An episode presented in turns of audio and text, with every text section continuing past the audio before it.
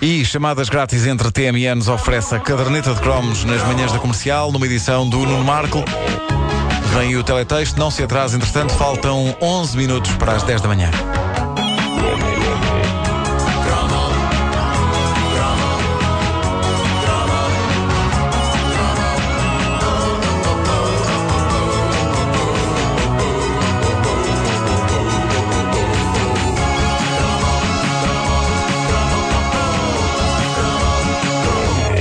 Isto é extraordinário o que eh, aconteceu eh, aqui.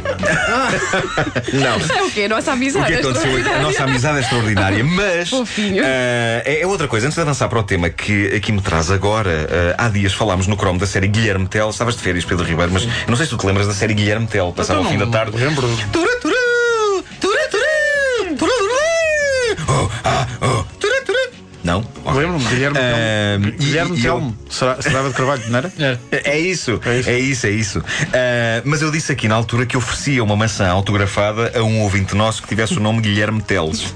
Não me lembro da parte da maçã. Que disse, eu disse isso. cometeste eu disse esse erro isso. outra vez. Ah, que me parece o nome mais fixe de alguém ter. Um Guilherme Teles, caramba. Ah, pois bem, escreveu-me para o meu Facebook um ouvinte nosso chamado Ruben Teles e diz ele: Eu sei que já vou tarde, mas é só para deixar a informação de que o meu filho se chama Guilherme Teles.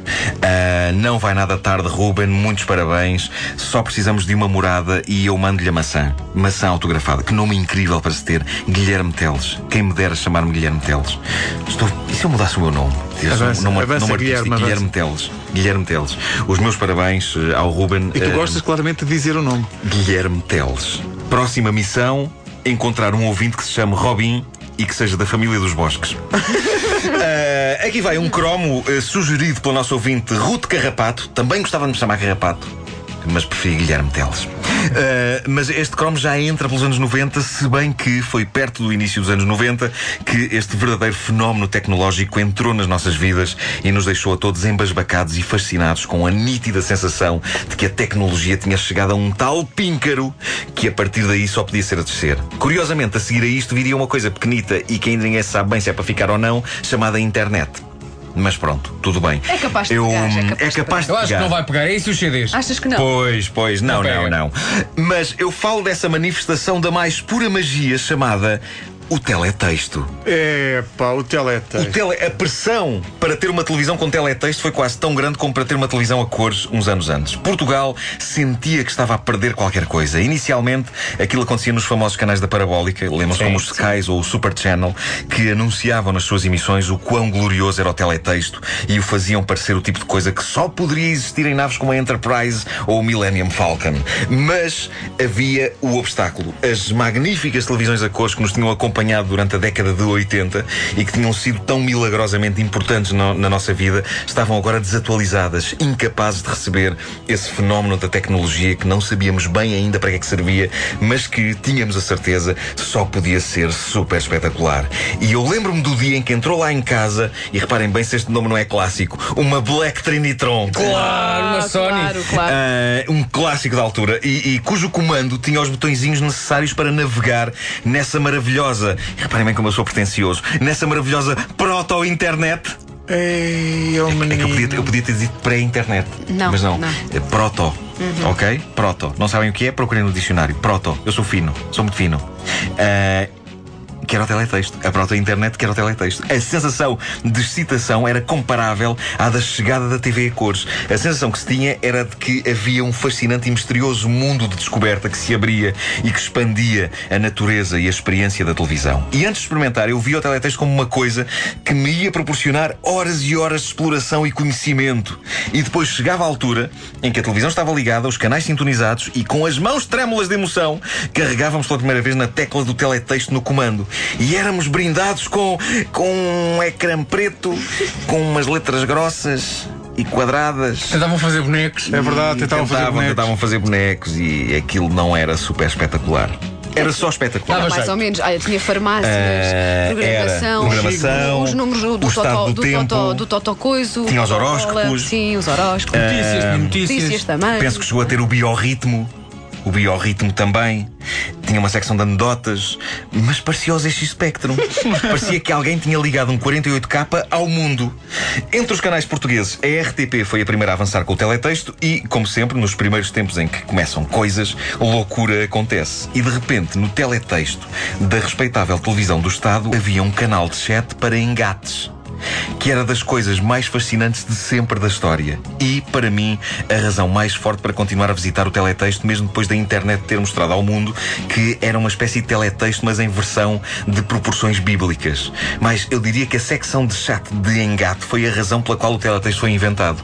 Aquilo era lindo a vários níveis. Não só pela qualidade da escrita que ali estava, mas pelo método por trás daquilo. É que era evidente que pessoas que estão à tarde em casa com um controle remoto numa mão e um telemóvel na outra a tentar encontrar alguém com quem pudessem consumar o ato sexual eram pessoas que ainda hoje, passados todos estes anos, desde a invenção do teletexto, continuam sem o conseguir.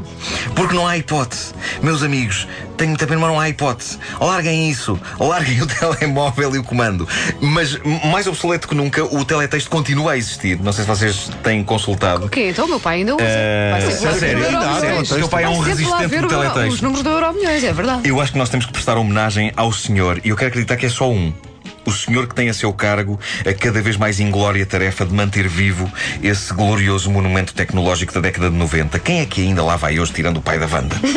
há internet, há as set-top boxes que também mostram tudo o que uma pessoa precisa de saber sobre basicamente tudo, mas o teletexto continua a existir heroicamente e há pelo menos uma coisa em que ele continua a ser imbatível, que é servir a legendagem de alguns programas para os deficientes auditivos. Aham, é uma é tarefa verdade, é realmente verdade. nobre, bocadinho mais do que o chat de engate. um bocadinho mais. Mas eu, eu fui espreitar o teletexto hoje em dia. Ironicamente, hoje consegue-se controlar o teletexto de uma forma muito século XXI. Eu acedi ao teletexto através do iPad e há qualquer coisa de surreal em controlar o teletexto com os dedos.